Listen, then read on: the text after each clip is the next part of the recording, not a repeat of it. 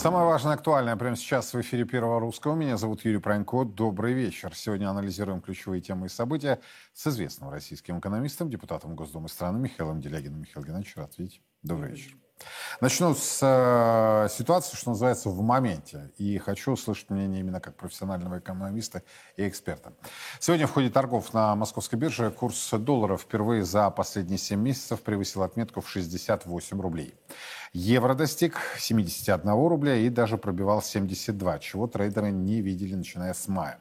Ослабление национальной валюты происходит на фоне утверждения девятого пакета санкций ЕС и непростой ситуации на нефтяном рынке, где большинство западных стран ввели так называемый потолок цен на нефть из России.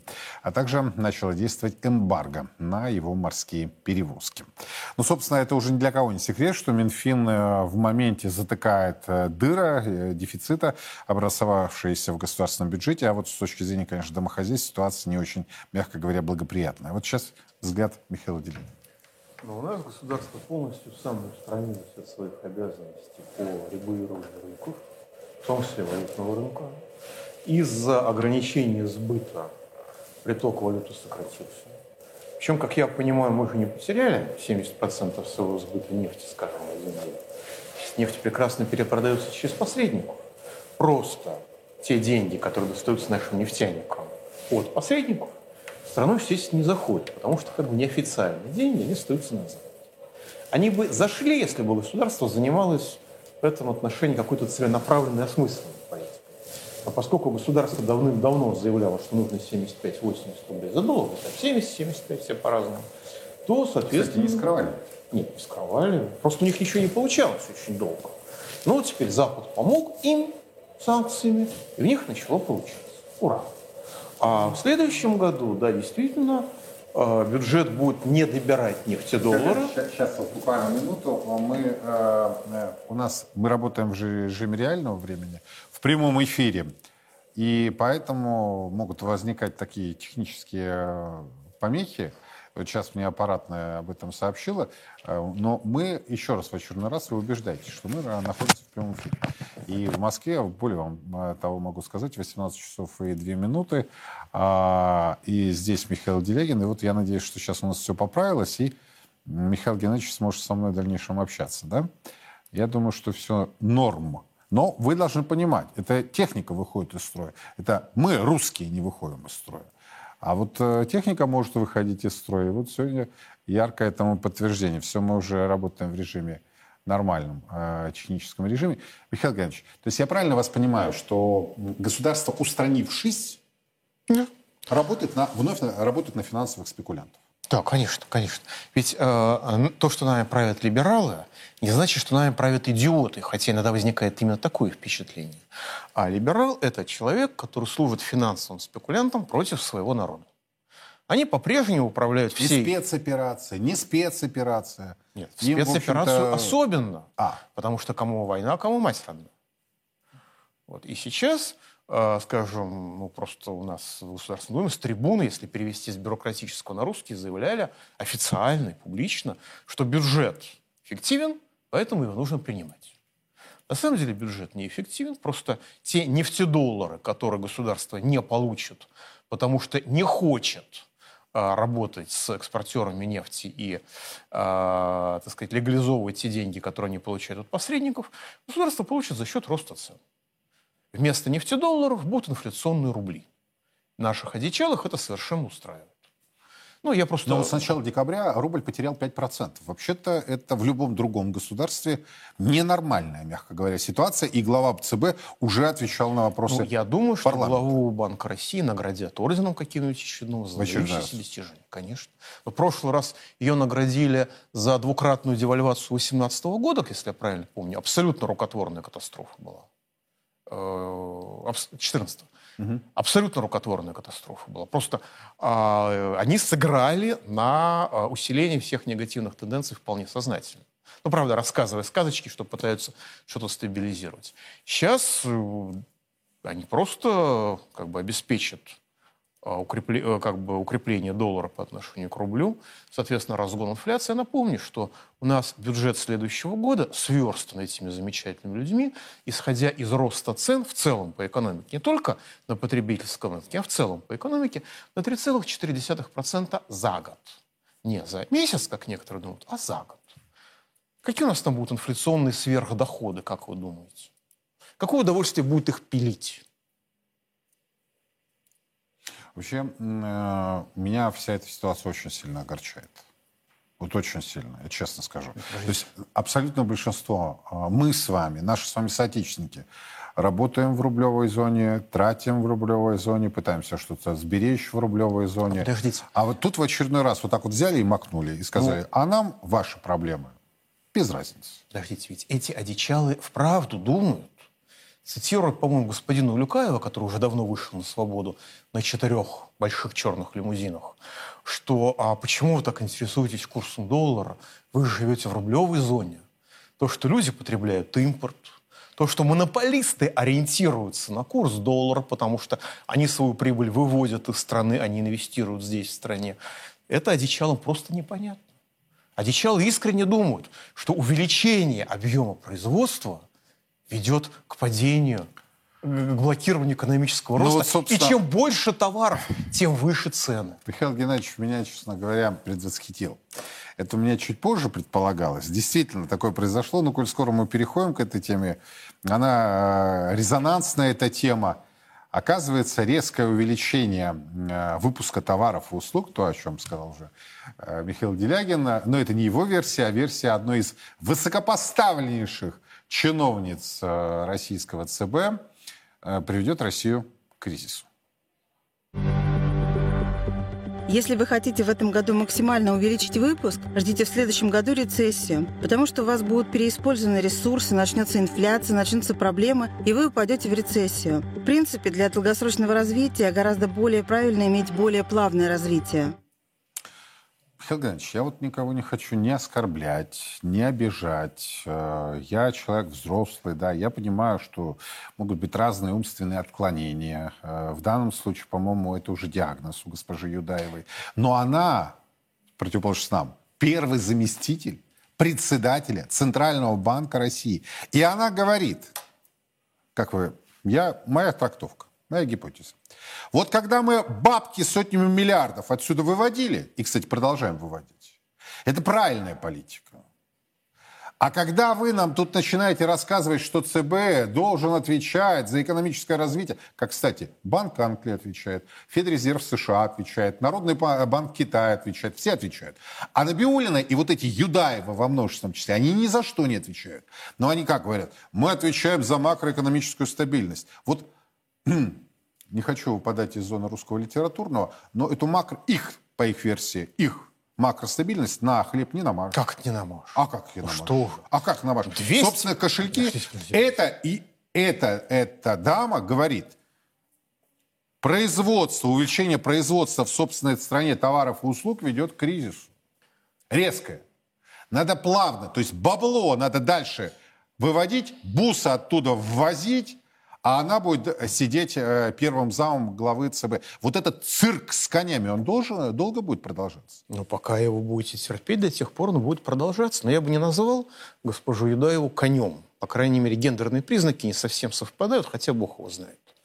Значит, прежде всего, она сказала еще более элегантную вещь, чем вы сейчас процитировали. Она сказала, чем больше товаров, тем сильнее инфляция. Чем больше товаров, тем выше цены даже в рамках монетаристского либерального бреда это безумие. То есть после этого с первого курса отчисляют с волчьим билетом без, прав, без права возврата. в э, первом семестре. Насчет интеллекта. Значит, в целом у нас происходит очень сильный отрицательный отбор, потому что, понимаете, люди, которые служат финансовым спекулянтам, которые вне России, и в интересах финансовых спекулянтов обеспечивают уничтожение своей страны, они по определению не могут быть умными. Потому что они уничтожают себя. И совсем не факт, что эти финансовые спекулянты их к себе возьмут. А если возьмут, как Чубайс, мы же не знаем, а Чубайса там видели один раз в каком-то аэропорту Кипра в шортиках.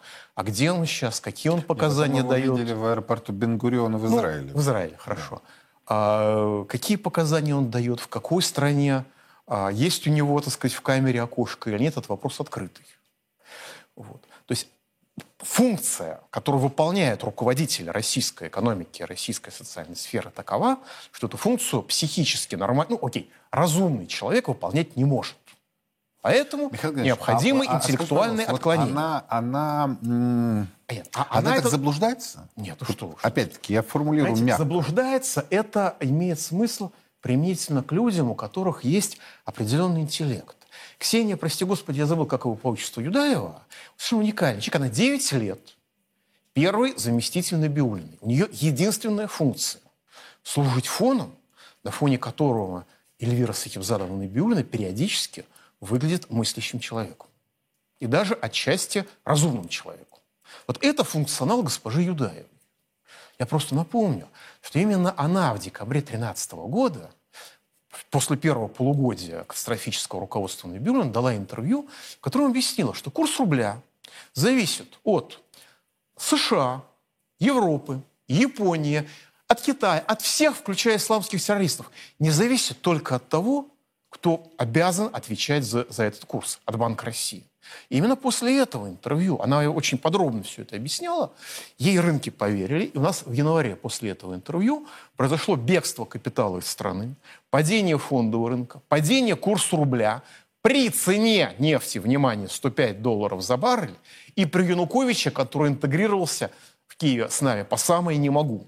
Потому что все увидели, что при таком уровне интеллекта катастрофа может произойти тем или иным способом, но она неизбежна. После этого она молчала. Я так понимаю, что сейчас у госпожи Набиулиной какие-то очередные проблемы, поэтому она решила показать, что есть люди еще глупее ее. А, по-моему, Набиу- э, Юдаева все-таки это продолжение Набиулиной. Я помню очень хорошо пресс-конференцию э, прошлого года, когда Эльвира Сахибзадовна э, заявила о том, что э, инфляционное давление колоссальное, потому что российские туристы не вывезли из страны 30 миллиардов долларов. Вы знаете, в тот момент я обратился ко всем, даже ее э, большим апологетам, официальным и неофициальным. Так вот, ни один из них не согласился это прокомментировать. Даже ее самые большие сторонники, которые периодически мне звонят и говорят, слушай, ну ты переборщил, ну ты уже совсем переборщил. Я говорю, так а что? Вот, вот эту-то фразу главы ЦБ как-нибудь обсудим. Это что ж за экономику-то она и же с ней-то построили? А она, напомню, была не только главой ЦБ, но и до этого министром экономического развития, советником и так далее. Нет, у меня, Михаил Евгеньевич, У вас диагноз на самом психиатра деле- есть? У меня, мне надоел этот цирк. С конями или с поняшками. Мне реально надоел этот цирк. То есть первый зам главы ЦБ может выйти и вот такую хрень сморозить. И все делают вид, что все нормально. Юрий, Но это же ненормально. Юрий Анатольевич, э, у вас же нет диагноза психиатра. Нет, медицинского нет. образования. А относиться, как-то комментировать социально-экономическую политику Российской Федерации вне психиатрии, ну, согласитесь, что это крайне затруднительно. А что касается вам надоело, ну, знаете, вам надоело, а президенту Российской Федерации все устраивает. Все нормально. Он господина Мантурова повесил, по- повысил, вернее, не, не повесил, а повысил, извините, должности. Оговорка по Фрейду. Нет, ну, Михаил понимаете, опять-таки, а, вы знаете, как трогательно заботится Единая Россия о диверсантах и террористах. Мысль о том, что можно предусмотреть смертную казнь против них даже в условиях моратория, она вызывает живейшее отторжение. Я так понимаю, что все смотрят в зеркало и боятся, что начнут с террористов, а там и до измены Про Родине дойдет. предложение Андрея Лугового. Он просто сидел на вашем месте, он же был инициатором этого предложения. Ну, знаете, я-то сидел в зале и внес соответствующие поправки в законопроект, так что я думаю, что э, это все будет Мыслите отвергнуто порога. одинаково. Мыслите одинаково. понимаете, вот, но, но э, то, что э, изображение из зеркала кому-то напоминает не очень хорошие последствия. Конечно, конечно. Ну, Набиулина, Юдаевой нет, там все в порядке с уровнем интеллекта. А людям умным, конечно, напоминает. А как вы думаете, вот я вам, может быть, такой неожиданный и абсолютно некорректный вопрос задам. А до президента вот э, доведена информация о том, что, собственно, говорит первый зам главы ЦБ? Да На я думаю, что вряд ли, потому что зачем человека беспокоить? У него столько все- так, так много сложных вопросов. А если доведена, то доводил кто? Доводил его советник по экономике, товарищ Орешкин, или помощник, я уж не помню. Помощник. Помощник, Помощник. Это, это намного круче, значит, доводил, может быть. Но, безусловно, сказал, что все правильно, молодец, так и надо. Чем больше в стране товаров, тем сильнее рост цен, поэтому товаров быть не должно. Все правильно делает Банк России. Ну, простите, Набиулин уже не Байден назначил, не Обама назначил, не Трамп назначил. У нас там в 2013 году был президентом США, и не Моссад ее назначила, и не ЦРУ. Ну, как, по крайней мере, с формальной точки зрения. Потому что репутация у нее была уже ого-го к тому времени. Во всех смыслах. И в человеческом, Я- и в политическом, я- и в профессиональном. Несколько человек мне говорили о том, что она очень хороший аналитик, дескать, она же с э, департамент- э, главы департамента, аналитического департамента Сбера перешла. Но когда я пообщался с людьми, как говорят, знающими ситуацию, они мне сказали так, слушай, там действительно был хороший департамент аналитики. Только но она к нему она к нему не имела. никакого отношения. Простите, пожалуйста. А хороший аналитик как минимум понимает смысл своих слов. Он может ошибаться, но смысл своих слов он понимает. Вот таки- такого первого зама ни один, ни хороший аналитик, не просто троечник терпеть бы не смог бы, потому что это его дискредитация. А если задача Набиулина иметь такую замшу, чтобы на ее фоне выглядеть человекообразно, тогда да.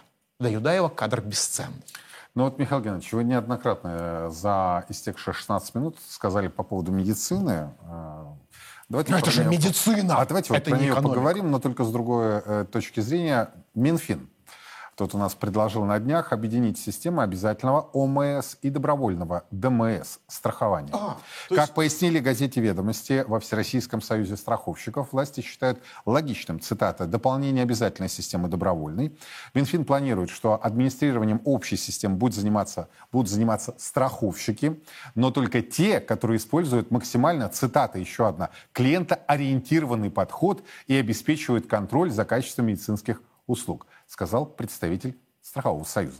Предполагается, что гражданин сможет оплачивать платные услуги в поликлиниках с помощью полиса ДМС. Для этого надо, кстати, его приобрести. Другие детали того, как будет функционировать объединенная система, не приводятся. Минздрав сообщил, в свою очередь, что пока не получал соответствующих предложений. Осенью страховые компании пожаловались на рост убыточности ДМС. По сравнению с 2021 годом средний чек и частота посещений граждан в платные клиники выросла на 10, а то и 15 процентов. На этом фоне пропорционально растут и убытки страховщиков, продававших полисы в начале 2022 года. Комментарий Михаила Делянина. Ну, во-первых, страховой бизнес не очень прозрачен. Страховой бизнес регулируется той же самой госпожой Набиулиной. И понятно, что у этого мега-регулятора, у этого монстра, ни до страхового рынка, ни до пенсионного руки не доходят. Беспредел с ОСАГО мы видим своими глазами, при этом нам рассказывают, что никакого беспредела нет, цены вообще не выросли. Цены вообще не выросли, или почти не выросли, говорят, глядя в лицо, отрицая реальность. Что касается дополнительного медицинского страхования. Ну, во-первых, люди убеждаются, что бессмысленно ходить к врачам, которые не знают ничего, потому что профессионалов в ходе оптимизации здравоохранения просто уничтожили как категорию. И сидят люди, которые, дай бог, если понимают по-русски, даже в Москве. С другой стороны, мы видим разрушение системы медицинского образования. Что мне рассказывают студенты-медики, как они сдают экзамены в Москве и сколько стоит зачет, это невоспроизводимо в прямом эфире. А, но в том числе у вузов, Цифры которые... впечатляют? Э, Цифры не очень впечатляют, но это за каждый зачет, за каждую самостоятельную работу. Причем это касается вузов, которые якобы имеют все еще какую-то репутацию и где-то кем-то котируются. И в этой ситуации очень часто люди сталкиваются с тем, что лечиться по интернету дешевле и, и лучше на самом деле. Потому что можно зайти в Google, я не призываю заниматься самолечением, но в ситуации, когда даже в Москве вы лишены доступа к здравоохранению, вы можете заплатить деньги. Ну, а вот это И не более того. это слияние, вот для чего? Вновь попил. Мне особенно понравилась фраза клиента... э, контролировать процесс будут страховые компании Ну, клиентоориентированные. во-первых, это ни о чем. Кто первый зашел, тот и контролирует. Это как бы, как я...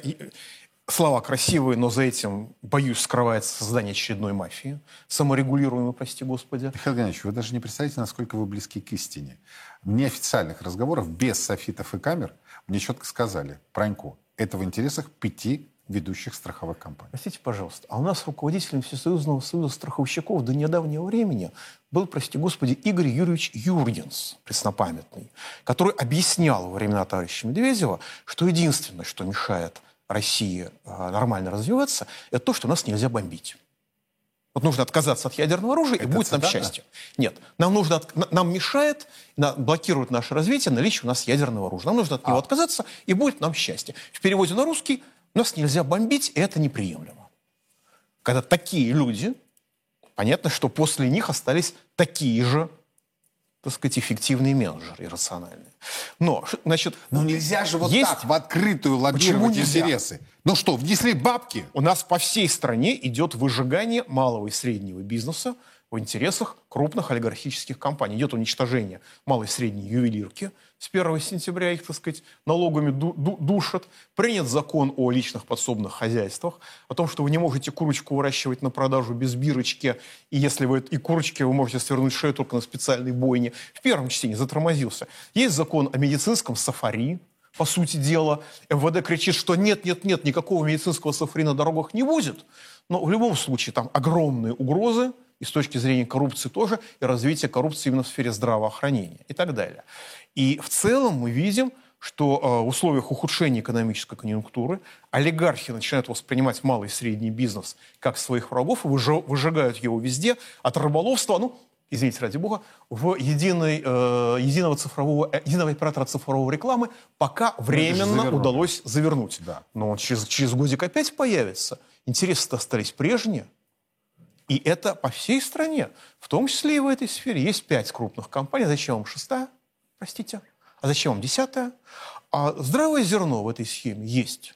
Потому что если я покупаю полис дополнительного медицинского страхования, я как бы авансирую медицинские услуги. То есть я авансирую. Соответственно, можно сделать так, чтобы мне цена была, цена была чуть пониже, скидочка выходила, и тогда мне это будет выгодно. Но опять-таки вопрос качества этих медицинских, прости господи, услуг. И во-вторых, а кто ж мне скидочку эту даст? Мы же знаем, как работают наши страховщики на примере ОСАГО и всего остального. При этом никто не контролирует злоупотребление монопольного положения, насколько я вот, могу вы меня с судить. языка сняли. А где же федеральная антимонопольная служба? А антимонопольная служба... Ведь это можно расценить как картельный сговор, разве нет? Причем лоббистом выступает Минфин. То есть это вообще своеобразная Знаете, ситуация. антимонопольная служба а, способна либо Где убирать... ФАС, а где Минфин? Способ, да, способны убирать из рекламы заведомо нецензурные вещи, это они могут, молодцы. Они могут поскуливать в отдельных направлениях, но, понимаете, выступать против Минфина, выступать в сфере, которую регулирует госпожа Набиулина, да вы, прости господи, ну, я, конечно, сдержанно отношусь к ФАСу, но если руководитель ФАСа выскажется э, в части э, про- против злоупотребления монопольным положением со стороны страхового бизнеса, он просто будет безработным через два дня. С волчьим билетом. А еще и на агентом его могут сделать, прости господи. Да Геннадьевич, ведь ни для кого не секрет, по большому счету, что вот э, тот конгломерат, э, так называемый мегарегулятор, э, в который превратился Банк России, был скопирован под одну фигуру. Э, эта фигура, кстати, не стала главой ЦБ, э, с Банка Англии. При этом Банк Англии очень давно уже отказался от этого функционала, и все а, обязанности были вновь разделены. То есть отдельно страховщики, отдельно пенсионные дела, отдельно финансовый, собственно, рынок, да, А, и далее по направлениям. Ведь Набиулина сейчас отвечает же и за ремонт автомобилей. Ну, Да, вот все, все в ее руках, да. А, Вот на ваш взгляд, этот процесс здесь так и останется, да? То есть вот Знаете, это они создали процесс- мега, и вот Это проявление вменяемости государственного управления. Пока государственное управление в целом остается в парадигме даже не 90-х, а 90-го года, когда главная задача а, разграбление советского наследства и вывоз награбленного за пределы страны, и пусть его там конфисковывают, мы свое дело выполняем. А это недобросовестный Ну, Запад если поорать э, как следует, то могут что-то и вернуть. Главное, э, правильные слова подобрать, когда попросят поорать. А, Может быть, может быть, но пока что из 300 миллиардов замороженных денег Запад, Запад признал 80. То ли это как в истории со Шпаком и Милославским, у которого там Тут три куртки украли. То ли э, Запад эти 80 хочет отдать американцам, прогнав их через Украину, остальные 220 подержать в своих карманах. Кстати, имея доход, деньги Деньги работают. доход- деньги работают. Евроклир уже отчитался, чтобы э, круглые суммы заработать. В Европе, в Штатах, в Англии, в Японии деньги работают. Таких людей, как Набиулина, в банке там пускают только в качестве уборщиц. А таких, как Юдаева, не пускают никак, даже в качестве клиентов. Потому что это опасно. Ну, вот сейчас вы обидели главу ЦБ. Вот так вот. Как-то я ее обидел. Трудо- трудоустроив в, подождите. э, иначе, Я, нежели она я сказал сейчас. ей комплимент. А, это комплимент. Конечно. Понимаете, человек, который, скажем, работает уборщицей в Банке Англии, вы знаете, что он честный, он профессиональный, он организованный. Кстати, имеет высокую степень допуска в кабинеты, степень если убирать допуска. их. Да. Так что, простите, я, я хотел комплимент сказать. Ну, судя по политике. Вот сейчас я не знаю, то ли комплименты посыпятся, то ли уже Михаил Геннадьевич выпадет из зоны русского литературного, но я его буду просить этого не делать. Я хочу, чтобы следующую тему мы рассмотрели с нескольких точек зрения. И с точки зрения той инициативы, которая предложена, и с точки зрения э, того, кем она предложена, и с точки зрения того, кто их руководитель. Сейчас, Михаил э, Геннадьевич, и вы, э, дорогие друзья, поймете, о чем идет речь. Вы не поверите об очередном этапе пенсионной реформы. Двое ученых, назовем их так, двое ученых, э, Юрий Горлин и Виктор Лешок из Российской Академии Народного Хозяйства и Государственной Службы опубликовали статью, которая называется «Факторы роста пенсии в долгосрочной перспективе» а, в профильном журнале «Вопросы экономики», где черным по белому предложили в два, в два раза повысить минимальный стаж для получения страховой части пенсии. А с 2035 года, на самом деле это вот уже 2022 на исходе, вновь приступить к повышению пенсионного возраста. Одновременно сократив, а позже обнулив все досрочные льготные пенсии. Цитата из публикации. Необходимо повысить требования к страховому стажу. Минимальный стаж для оформления страховой пенсии по старости должен быть повышен с 15 до 30 лет на один год ежегодно с 2030 года. Эффект от этого станет ощутим к 2040 году, когда минимальный стаж для выплат достигнет 25 лет. Это была цитата. Далее. Представители РАНХИКС на этом не останавливаются. Они считают, а, что еще одной эффективной мерой а, э, будет дальнейшее повышение пенсионного возраста. По их мнению, подобная мера должна быть реализована после 2035 года. Правда, авторы из РАНХИКС э, признают, что отношения, в отношении российских мужчин это будет инициатива э, сложно реализуема. Причина – высокая смертность. А Уже сейчас каждый третий, как минимум, мужчина в России не доживает до нового пенсионного возраста. Напомню, Академию народного хозяйства госслужбы по-прежнему возглавляет Владимир Мао, который не так давно проходил по одному из уголовных дел, но была доказана его невиновность. После он уехал в Израиль, официальная версия на лечение, но до сих пор так и не вернулся. Михаил Геннадьевич, я хочу, вот как я уже сказал, с э, трех точек зрения да, рассмотреть. Во-первых, саму инициативу.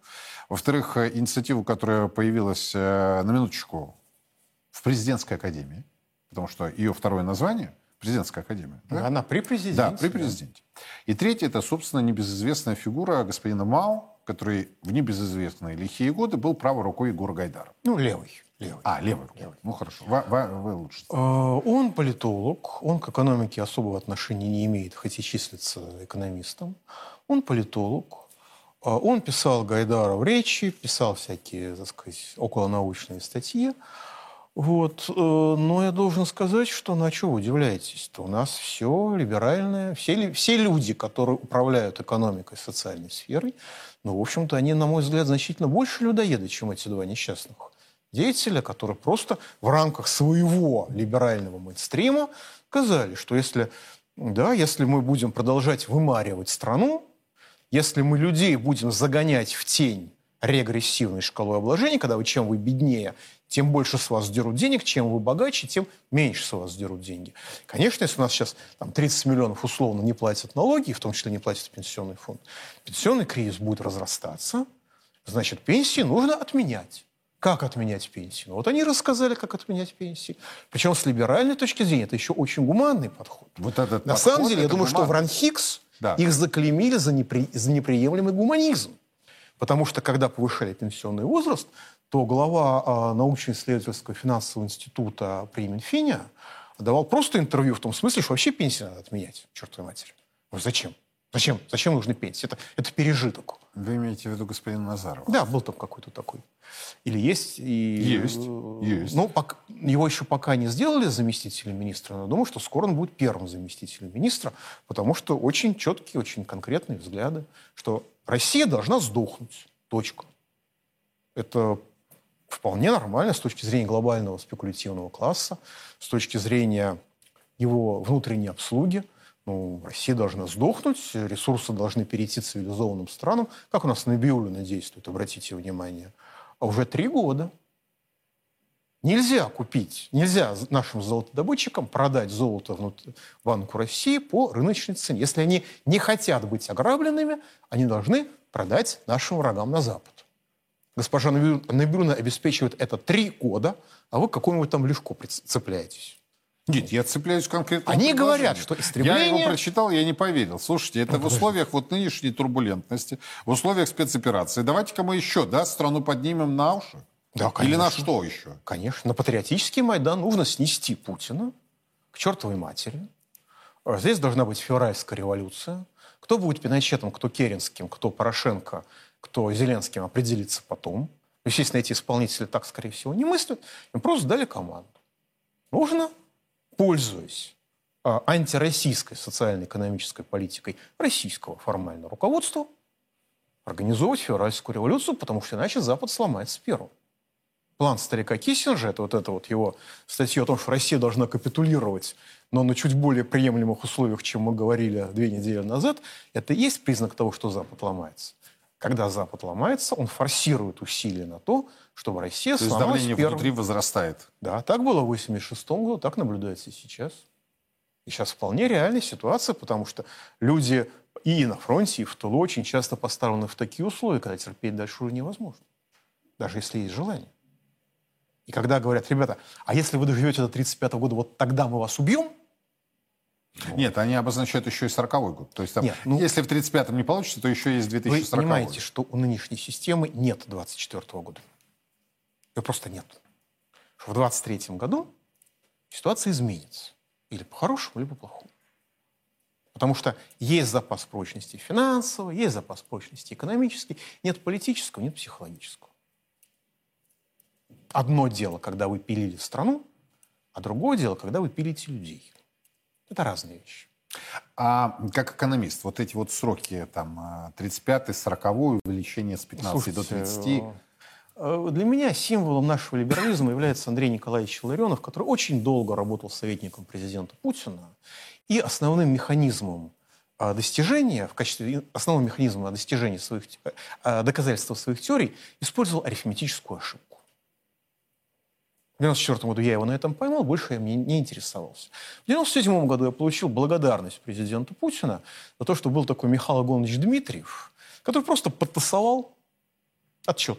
У него в отчете было написано, что эти меры нужно сделать в течение 10 лет, в 1997 году, а в справке по отчету было написано, что, то есть до, до 2007, а в справке было написано, что эти меры нужно сделать до конца десятилетия. Простенько. То есть до 99 года. почувствуйте разницу. Вот и все. Вот они поступают так. Конечно, можно искать, где именно они подтасовали данные. Скорее всего, они их даже не подтасовывали, не взяли, линейно экстраполировали те тенденции, которые есть. Они не ничего не слышали о переходе количественных изменений в качественные. Они не понимают, что бессмысленно экстраполировать до плюс бесконечности. При определенном уровне либеральной зашоренности платят за глупость и награждают за глупость. Госпожа Юдаева мне представляется весьма убедительным примером этого. Я вот э, очень надеюсь, что рано или поздно эта информация все-таки дойдет до самых больших верхов. Ну, потому что А вы знаете, я еще раз подчеркну, и, и не надо, вот начнутся сейчас опять звонки, перешли на личности. Какие- Вот, где э, здесь личности? Мы не переходим Это на институты, личности. это государственная В том-то политика. и дело. Если простите. бы она это сказала как аналитик, я бы вообще ее э, не Простите, заметил. Простите, пожалуйста, Эльвира Сахибзадовна Набиуллина будут менять с высокой степенью вероятности на госпожу Ледаеву. Просто по, по, по, по бюрократической логике, потому что она первый зам. Но там есть еще первый зам. Тоже со статусом первых. И вроде как э, они-то как раз, э, ну, по крайней мере, в публичном поле стараются молчать. Ведь у него декольте хуже. Промолчу. Идем дальше. А, глава Минфина Антон Силуанов официально признал, что дефицит бюджета по итогам 2022 года окажется у верхней прогнозной планки в 2% ВВП, а не 0,9%, как Минфин надеялся в сентябре. Глава ЦБ Эльвира Набиульна, в свою очередь, предупредила, что расширение бюджетного дефицита будет означать более высокий уровень процентных ставок. Цитата. Если по бюджетному каналу э, поступление денег растет, то для обеспечения ценовой стабильности может потребоваться сдерживание притока по кредитному каналу. Конец цитаты. Это вообще феерическое заявление. Снижение ВВП России в следующем году составит около 1%, в свою очередь сообщили аудиторы счетной палаты. Этот прогноз не предполагает новых стрессовых ситуаций для отечественной экономики. По оценке Минэкономразвития, снижение отечественной экономики в октябре замедлилась до 4,4% в годовом выражении. Сейчас продолжается период адаптации к текущим вызовам, заявляют чиновники. Спад в экономике есть, но ситуация лучше, чем во многих других странах, уже заявляют в федеральном правительстве.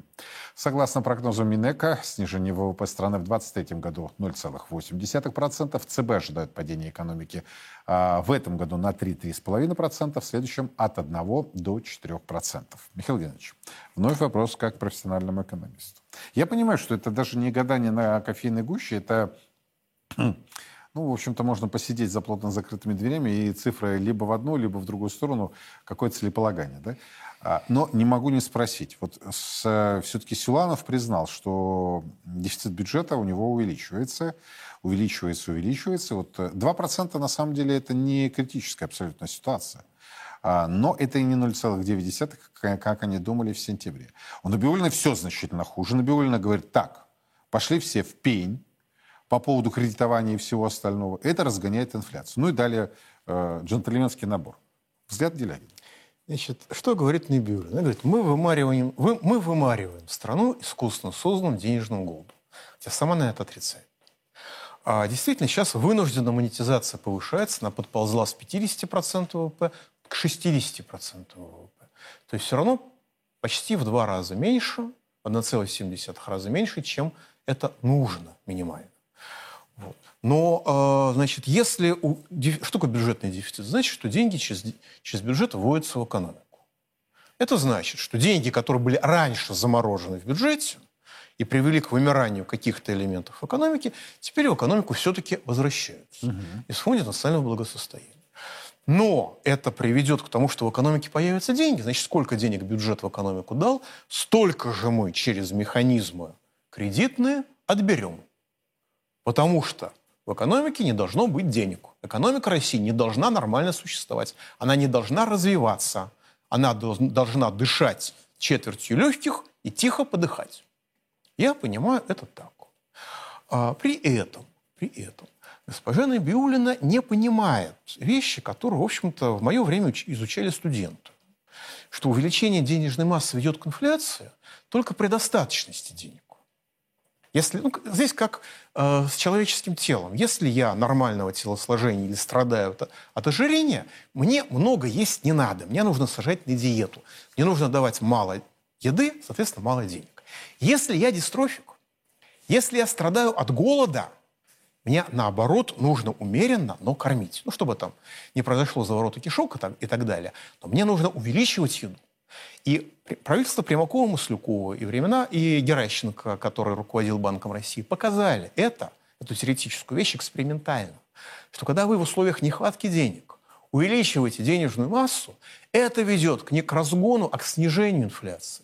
Потому что рост деловой активности ведет к тому, что увеличение товарной массы растет быстрее, чем рост денежной массы. Но для людей, которые всерьез считают, что к росту цен ведет рост предложения товаров, они это осознать не в состоянии. Для них слишком сложно. Почему? У них есть целевая функция. У них есть задача обосновать любыми способами уничтожения российской экономики.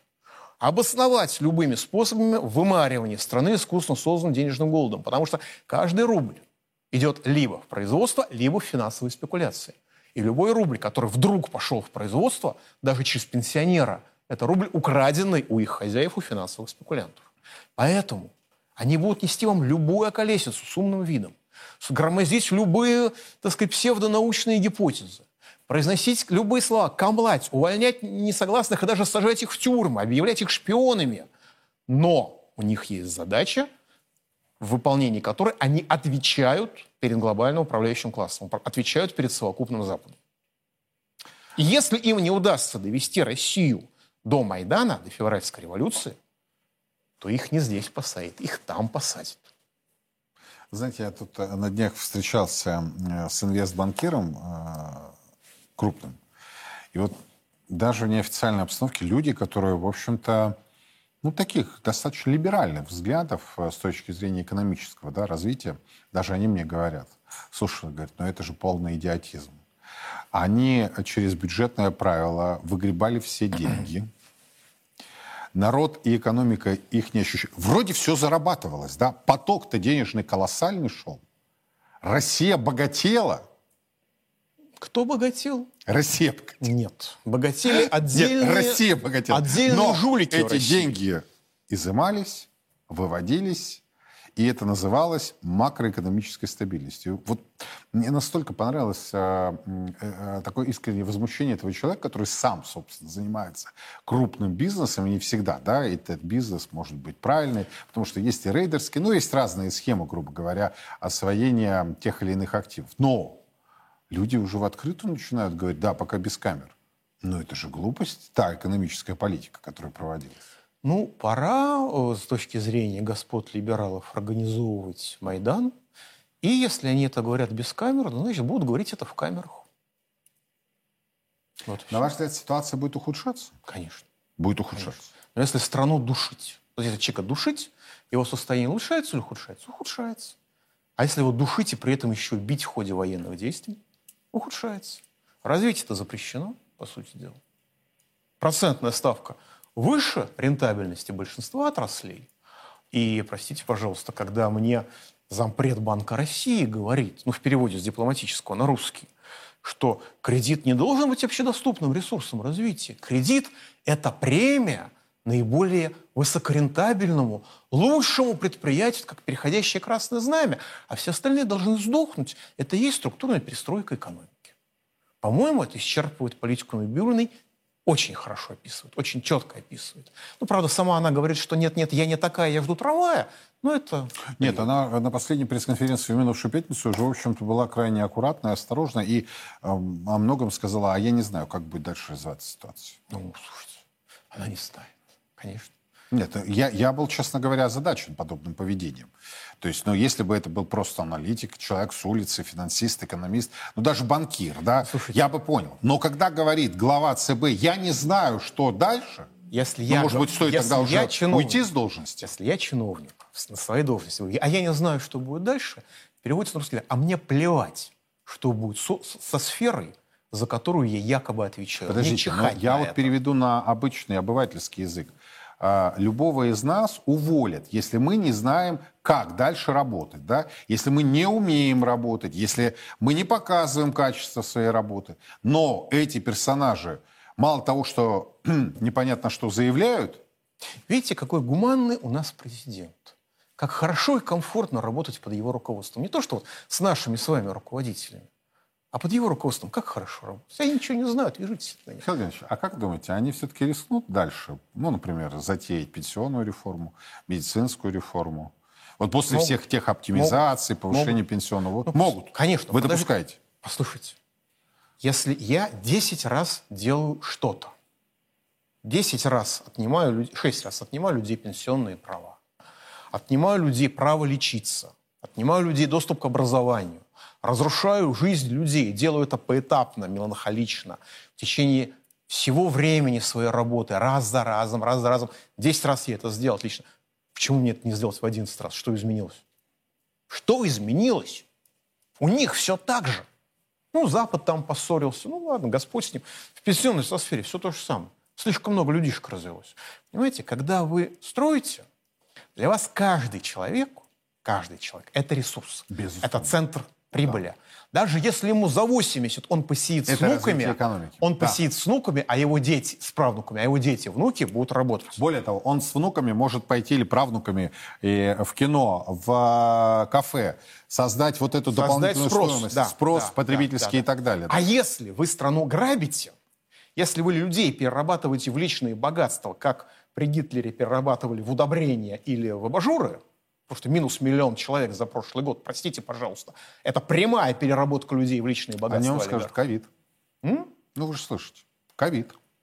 Ой, У них ковид. У них все ковид. А в этом году Мурашко уже отчитался. Небывалый рост продолжительности жизни. Почти. Правда, тот же оговорился по поводу мужчин возраста 35-40 лет. Э, Их показатели смертности э, в два раза выше, чем у женщин. Так вот, понимаете, если бы у нас была нормальная медицина, Мурашко это глава ковида, не в курсе. ковида с точки зрения смертности мало бы кто заметил. Но у нас медицина оптимизировалась, и больницы закрывались, в том числе инфекционные, даже во время коронавируса, точнее коронабесия. А на людях ставят опыты до сих пор, которым непонятно, чем они обернутся. Уже накоплены данные о том, что, так сказать, это все ведет, к, если человек сильный, к, ди- к ди- к диабету, а если человек слабый, то к онкологии. Но это непроверенные Михаил данные, и это подчеркиваю. Вот у, у нас это... Мурашко не, не- не- не верифицировал это. Это правда. Это правда. Это, я думаю, финальная наша с вами встреча в этом году, поэтому я не хочу заканчивать вот на такой ноте. Э, Всегда знаю вас давно, вы человек с юмором, э, с хорошим чувством юмора. Давайте вот что-нибудь обнадеживающее зрителям Царьграда. Вторая половина декабря, люди начинают готовиться к Новому году, к Рождеству. Если вы все еще не вступили в общество охотников и рыболовов, подумайте, у вас еще есть для этого время. А то ведь случится что, а вы без спиннинга. Это юмор, если кто еще не понял. И не только спиннингов. Э, Хорошее общество охотников и рыболов. У меня вот отец кадровый охотник, к сожалению, был, его уже нет, а, научил меня стрелять из всех видов оружия. Разрешенного оружия. Я ему Очень. до сих пор благодарен. Очень полезно. Михаил Делягин здесь сейчас, сам на студии прямого эфира. Михаил Геннадьевич, спасибо большое, что в течение Спасибо года находили время, приезжали к нам. Надеюсь, что Спасибо, в что следующем звали. 2023 будем с вами также встречаться, общаться, анализировать ключевые события. Ну, если в Мос- когда в Москвабаде стоит снег, элементарно. Спасибо. А, на сегодня это все. Мы продолжаем внимательно следить за развитием ситуации. Подробности в наших программах, в нашем эфире на сайте 1rus.ru. Меня зовут Юрий Пронько. До завтра.